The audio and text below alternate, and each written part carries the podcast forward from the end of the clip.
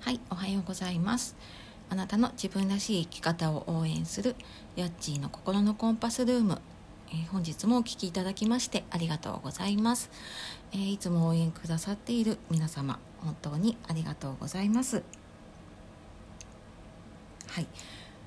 というわけで皆様いかがお過ごしでしょうか、えー、このチャンネルでは日々お仕事や家事育児介護など頑張っている皆様に、えーと、少し心が軽くなるような、えーと、と時間を提供できればと思って、えー、毎日更新をしております。はい、で今日はですね自分を褒めてあげようねっていうテーマでお話をしようと思います。で今日ねなんでこの話をするかっていうと、えー、結構私ツイッターにも同じようなことを書いているんですけれども皆さんこう1年の初めに今年の目標って立てたりしますか？結構立ててる方も多いかなと思います。で私もここ何年かま、そんな風にお正月とかに今年の目標とかっていうのを、え、立てるようになりました。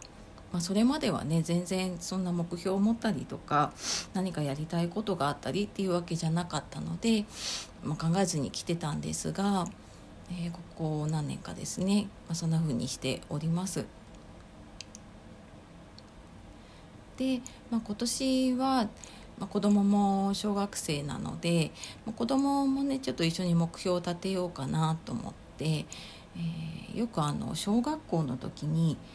目標のことを目当てって言ったりしませんでしたか？でこれ私もすっかり忘れていたんですけど子供の学校にいた時に、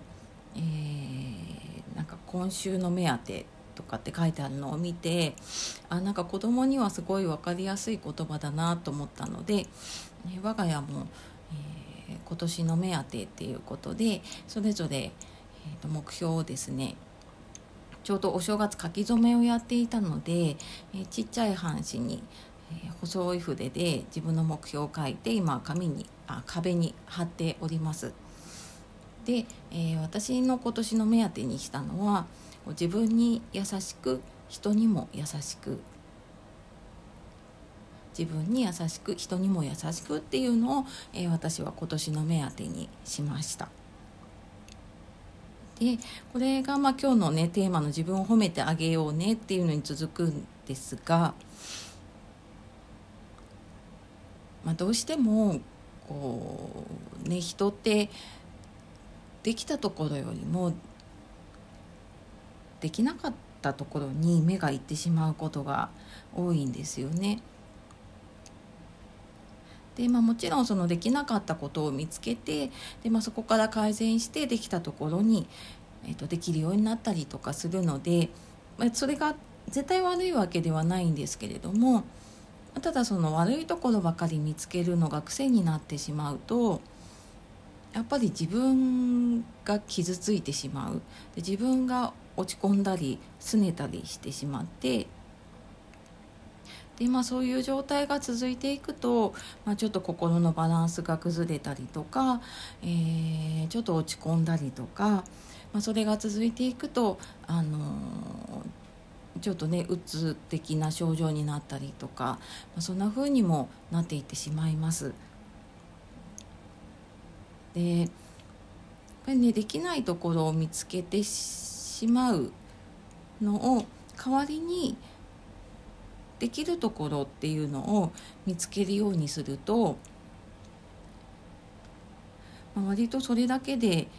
自分の幸福度が上がるなっていうふうに思っています。で幸福度ってその人によって違うのでうん、まあ、必ずしもねそれが皆さんに当てはまるかどうかっていうのもありますけれどもまあでも誰でもね褒められたりとか認められたりって嬉しいじゃないですか。ねでまあ、人にされても嬉しいし、まあ、それをやっぱり自分自身にできることできっとね自分が一番喜ぶんじゃないかなっていうふうに思っています。とは言ってもそれが一番難しいなと思って私もねあのあえて自分の目標にしたんですけれどもどうしても、自分に厳しくなってしまってあ今日はこれやろうって思っていたことやろうって決めていたことができなかったりするとそのどうしてもできなかったことをね見てしまいます。であ今日もできなかったななんかやっぱり私できないなってあなんか何も続かないなとかどんどんこう負の、ね、悪い方のループにはまっていってしまう、まあ、そんなことねあるんじゃないかと思います。で、まあ、そこからね抜け出すためには、ま、そのできなかったことの中でも、まあ、例えばねこうそれをやろうって思った自分ってやっぱり一歩前に進んでいるんだと思うんですね。なのでそのそのことを、ね、やろうと思った自分だったり、えー、そこに向けてこう一歩進もうとした自分っていうのをね褒めてあげたり認めてあげたりあよくやったよねってここまでよくやったよねってじゃあ次はあのもう少しこういうふうにしたらできるかもしれないねっていうふうに